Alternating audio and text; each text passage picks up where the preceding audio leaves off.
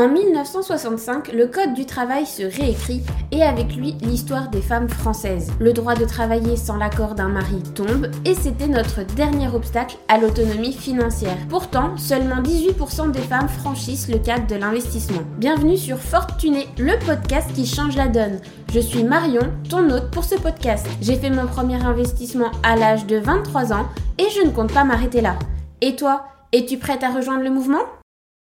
Bonjour à toi, cher fortuné, je suis ravie de te retrouver dans un nouvel épisode sur la thématique de l'investissement au féminin, ou plutôt de la gestion financière au féminin cette fois, puisque comme tu l'auras vu dans le titre, aujourd'hui j'aimerais papoter avec toi de comment préparer l'arrivée de bébé d'un point de vue financier. J'ai trop de patientes puisque pour celles qui ne le savent pas, j'ai une double casquette de professionnel de santé autour de la santé des femmes. Voilà, vous comprendrez. Et forcément, je suis tous les jours confrontée à des parents qui me répètent que euh, tout est cher euh, dans l'univers de la puriculture, qu'il y a beaucoup de marketing, que c'est pas facile d'assumer toutes les dépenses en plus, et finalement qu'ils le découvrent un petit peu euh, bah, une fois que bébé est mis en route. Alors c'est vrai qu'en être conscient peut peut-être t'aider à planifier un petit peu en avance que bébé arrive. Personnellement, je ne sais pas quand est-ce que ça arrivera, ce n'est pas tout suite au programme, mais quand bien même j'ai déjà tout préparé à l'avance. Tu te doutes bien qu'avec mon métier, il était impossible pour moi de ne pas sécuriser la potentielle arrivée d'un bébé un de ces jours, au cas où. Comme ça, on ne peut pas se faire prendre de cours. Donc que tu sois enceinte ou que tu planifies d'avoir un enfant, que ce soit pour bientôt ou plus tard,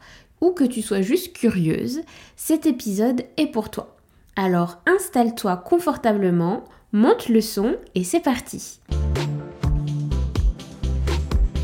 Tout d'abord, on va commencer par les coûts initiaux de l'arrivée d'un bébé. Donc les coûts que tu vas faire une fois qui ne vont pas être récurrents mais qui sont à prendre en compte puisqu'il s'agit d'une grosse somme finalement que tu vas devoir dépenser plus ou moins d'un coup puisque tu as 9 mois une fois que tu es enceinte pour tout acheter à peu près. Je ne sais pas si tu as déjà fait l'exercice, mais quand tu commences à regarder tout ce dont tu as besoin avant même que bébé arrive, eh ben ça peut être intimidant.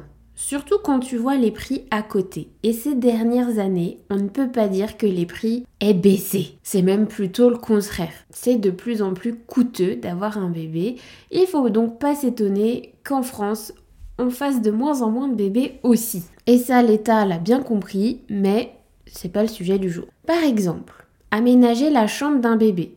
En moyenne, les statistiques françaises montrent qu'on va être dans un budget entre 500 et 1000 euros. Donc voilà, chacun a son budget, mais ça peut te donner une fourchette. Quand on sait qu'on va toutes devoir acheter une poussette, Très honnêtement, quand je vois les prix aujourd'hui, c'est affolant. On va être en moyenne entre 100 et 600 euros. Et je dois dire que les poussettes neuves, quand elles font du 3 en 1, voilà, pour que ça tienne la route et que du coup, voilà, on n'est pas sur de la seconde main, on se rapproche, on se rapproche quand même facilement des 400-600 euros. Généralement, tu seras un petit peu en dessous quand tu feras fonctionner la seconde main que je t'encourage forcément à mettre en place. À ça, tu vas forcément rajouter un siège auto, voir si vous avez plusieurs voitures, il, faudra peut-être plusieurs systèmes de fixation. Compte environ 200 euros si ça n'est pas plus. Les moyennes montrent qu'on est environ autour de 200 euros, mais ça ne m'étonnerait pas que tu puisses compter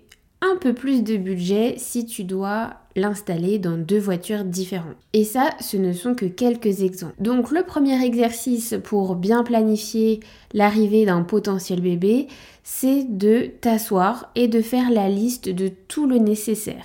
Tu vas me faire une catégorie obligatoire, stricte nécessaire pour un bébé dit minimaliste puisque on s'entend bien, un bébé, il n'a pas besoin de grand-chose. Tous les accessoires qu'on va mettre autour, c'est finalement pour notre propre confort et aussi notre plaisir, puisque généralement, c'est un projet qui nous tient à cœur. Et tu vas faire une autre catégorie avec les plus, tous les achats que tu aimerais faire, mais que bébé foncièrement n'a pas forcément besoin pour survivre, on va dire qui sont donc des catégories un petit peu plus plaisir. Mais ce sont elles qui représentent les plus gros coûts dans l'arrivée d'un bébé qu'on ne se mente pas. On est toutes accro, surtout quand vous scrollez sur Instagram toutes les belles photos, les beaux objets. On a tous envie d'une chambre de bébé à croquer, mais forcément ça a un coût supplémentaire. Donc voilà, essaye de budgétiser, de faire toute cette liste et vois un petit peu le package initial que tu vas devoir débourser et travaille sur un petit plan d'épargne mensuel pour mettre cet argent de côté en plus de ce que tu fais d'habitude pour toi et que le jour où il faut faire euh, toutes ces dépenses, ça n'est pas un problème. Ensuite, il va falloir anticiper les dépenses courantes. Donc, ce sont les dépenses qui arrivent tous les mois, une fois que ton bébé est là. On va bien sûr se parler des couches qui représentent environ, à l'échelle française, donc encore une fois, ça peut un peu varier, mais du 50 euros par mois. La nourriture, si tu n'allaites pas, eh bien le lait infantile, ça peut coûter jusqu'à 100 euros par mois. Pour les vêtements, bah, ils grandissent tellement vite qu'on va se donner un budget d'à peu près 50 euros par mois pour commencer. Bien évidemment, si tu fais fonctionner euh, les cadeaux naissance, le seconde main, euh, pour ne pas citer Vinted par exemple, tu peux t'en sortir avec beaucoup moins. Ça va aussi dépendre de ta philosophie de vie. Un bébé n'a pas besoin de beaucoup de tenues. Si tu as six tenues avec lesquelles tu peux tourner avec un petit peu plus de body parce que ça, ça se salit plus vite et, euh, et on les change assez régulièrement, ton bébé, il a de quoi tenir. Mais encore une fois, quelle maman n'a que six tenues pour son bébé? Eh bien, pas beaucoup. Donc, n'hésite pas à faire fonctionner le seconde main. Les petits ne n'abîment vraiment pas leurs vêtements tellement ils le portent peu. C'est le moment d'aller chercher du quasi neuf mais d'occasion pour réduire ton budget ou alors te faire plus plaisir. On n'oublie pas dans ces dépenses courantes les soins médicaux. La majorité des soins médicaux vont être remboursés, mais la plus souvent, il faudra les avancer. Pour tout ce qui va être médecine alternative, on est beaucoup à envoyer nos enfants chez les ostéos, par exemple entre autres, ce sont des soins qui parfois ne sont pas remboursés. Calcule également les jouets quand ils vont grandir. Mets-toi un petit budget jouet, même si tu le dépenses pas tous les mois, pour que le jour où tu fasses cet achat, voilà, T'avais prévu la petite épargne et tu peux taper dedans sans trop regarder ton compte. Les livres également. Tout ça, ça s'accumule vite, n'est-ce pas? Et ça fait tout de suite un beau budget mensuel. Si tu étais déjà ricra et que on prend le strict minimum, donc le lait, les couches, les vêtements, on est déjà à 200 euros mensuels. S'il faut rajouter quelques soins médicaux, jouets, sorties, enfin voilà, ce genre de choses, on peut facilement taper le double en fait. Donc quand on a déjà des fins de mois ric-rac, bah, se dire qu'il faut réserver 200, 300, 400 euros mensuels pour son enfant, c'est pas donné à tout le monde, donc ça s'anticipe. Bon, tu vas me dire, Marion, t'es bien mignonne, mais on fait comment pour établir son budget? Comment est-ce qu'on s'y prend pour établir un budget? Déjà, tu commences par lister toutes les dépenses. N'oublie pas de prévoir une petite marge pour les imprévus. Et tu vas chercher des moyens d'économiser ces dépenses un petit peu tous les mois. Si bébé n'est pas là, ça va te permettre de te constituer une sorte de mini épargne que tu sais réserver pour ton bébé. Et tu n'y touches pas, peu importe ce qui arrive. Ensuite, encore une fois, les achats de seconde main peuvent être une vraie bénédiction. Je vous rappelle qu'il ne reste pas bébé bien longtemps, donc souvent c'est là qu'on fait les plus gros frais, c'est quand ils sont tout bébés, quand ils arrivent pour des objets qui ne durent pas. Il y a donc énormément de seconde main d'extrêmement bonne qualité et très peu utilisés et très peu abîmés finalement, puisqu'à cet âge-là, on n'abîme rien. Donc tu peux à la fois et te faire plus plaisir et avoir euh, le budget qui colle mieux à ta bourse. Quand ils grandissent et qu'ils commencent à crapahuter et que du coup bah forcément les, les vêtements prennent un coup, c'est vrai que le budget sera plus important, mais c'est facile d'économiser sur le début puisqu'on a des enfants qui n'abîment rien. Tu peux également envisager de faire fonctionner la communauté et de faire des achats groupés avec d'autres mamans, pourquoi pas? Maintenant, il faut aussi reconnaître qu'en France, nous avons des aides. Encore une fois, ce n'est pas donné à tout le monde dans tous les pays. Alors même si on dit toujours qu'on aimerait avoir plus d'aide, soyons reconnaissantes qu'il y en ait déjà des existantes. En France, tu as le droit à la prime naissance de la part de la CAF qui est d'environ de 950 euros il me semble et je crois qu'elle varie selon si c'est ton premier, deuxième ou troisième enfant. Je ne connais pas tous les tarifs par cœur mais renseigne-toi, la CAF il y a des aides effectivement pour les primes naissance ou voilà en tant qu'allocation familiale selon le nombre d'enfants et les ressources que tu as. Et du coup voilà, deuxième aide mais je, viens de le dire, selon la situation tu pourrais aussi avoir droit aux allocations familiales. C'est important de te renseigner et de faire les démarches nécessaires à temps. Moi je dis toujours que les aides, il vaut mieux ne pas compter dessus, prévoir de son côté et de se dire que si jamais on y a le droit, et eh ben ça sera du plus qui te permettra de te faire un peu plus plaisir de te sauver la mise quand il y aura une dépense imprévue auquel tu n'y avais pas pensé.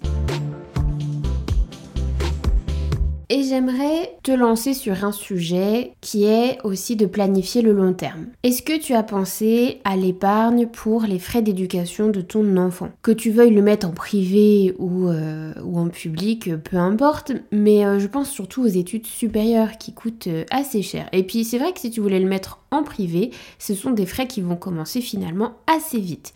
Du coup, c'est le moment idéal pour ouvrir par exemple un compte épargne études ou d'autres solutions. En tout cas, l'épargne pour son enfant, c'est un podcast qui arrive, euh, je pense, la semaine prochaine. Et si c'est pas la semaine prochaine, c'est la suivante. Mais voilà, l'épisode euh, va être tourné juste après celui-ci. Je t'ai fait tout un podcast exprès sur les différentes façons d'épargner pour son enfant. Mais je voulais quand même te glisser le sujet pour penser à peut-être l'inclure dans, le budget mensuel d'épargne et ne pas te retrouver dans quelques années coincé, selon aussi ce que tu veux faire. Hein. Il y, a des, parents qui ne prévoient rien et qui laisseront bah, leurs enfants, s'ils ont besoin, aller contracter des prêts étudiants. Moi, je sais que j'ai beaucoup apprécié avoir ce petit de départ qui nous a permis de financer nos études en intégralité. Et pour ma soeur qui avait des études de par exemple beaucoup plus chères, euh, ça lui a permis d'avoir également un prêt étudiant beaucoup moins élevé que si elle avait dû euh, contracter la totalité de son cursus en prêt. Mais voilà, c'est une vision, euh, on a toutes des visions différentes et on n'a pas tous aussi envie de prévoir le même budget pour aider son enfant. Je sais qu'il y a des parents qui viennent payer aussi la première voiture, d'autres qui viennent aider au premier rachat immobilier de, de leurs enfants. Bien évidemment, ça dépend de nos situations euh, financières respectives, de aussi ce qu'on projette pour eux. Tout est libre, mais voilà, ça reste un, sujet à discuter en couple, de savoir ce que vous voulez faire, de quel montant on se parle. Moi j'aime bien dire de prévoir, de s'y coller maintenant tant que c'est un bébé pour que à ses 18 ans, à sa majorité finalement, vous ayez épargné que vous vouliez épargner pour lui ou elle et de le faire pour chaque enfant de façon équitable si jamais euh, vous aviez plusieurs enfants. Donc voilà, l'épargne long terme pour ces enfants, c'est un sujet que je voulais te glisser à la fin de ce podcast et je vais te préparer tout un épisode entier sur les différentes façons de faire. N'hésite pas à me dire en commentaire si c'était quelque chose auquel tu avais pensé, si toi tu fais partie de la team qui veut faire une petite voilà prévoyance pour tes enfants ou si au contraire tu fais partie de l'école de eh ben non euh, tu devras travailler et te débrouiller pour avoir tes sous et dans ce cas-là, tu ne mets pas de côté pour lui. Voilà, ça, m'intéresse un peu de voir les avis parce que franchement, les deux théories, enfin les, deux avis se tiennent. Hein. Il y a des avantages et des inconvénients de chaque côté. Donc bon, je suis assez curieuse de savoir ce que tu aimerais faire. Voilà, on a fait un tour d'horizon de ce qu'il faut préparer financièrement pour l'arrivée de ton petit bout. J'espère que ces infos t'aideront à y voir plus clair et à te sentir prête pour cette nouvelle aventure incroyable. N'oublie pas, l'anticipation, c'est la clé, c'est ce qui rend la vie financière plus simple. Prends soin de toi et à la prochaine pour un nouvel épisode. Et voilà, c'est tout pour aujourd'hui sur Fortuné. Un immense merci à toi, chère auditrice, qui est restée jusqu'à la fin de cet épisode. Ton soutien et ta présence sont le cœur battant de ce podcast. Si tu as aimé notre voyage d'aujourd'hui, prends un moment pour laisser un avis sur Apple Podcast ou Spotify.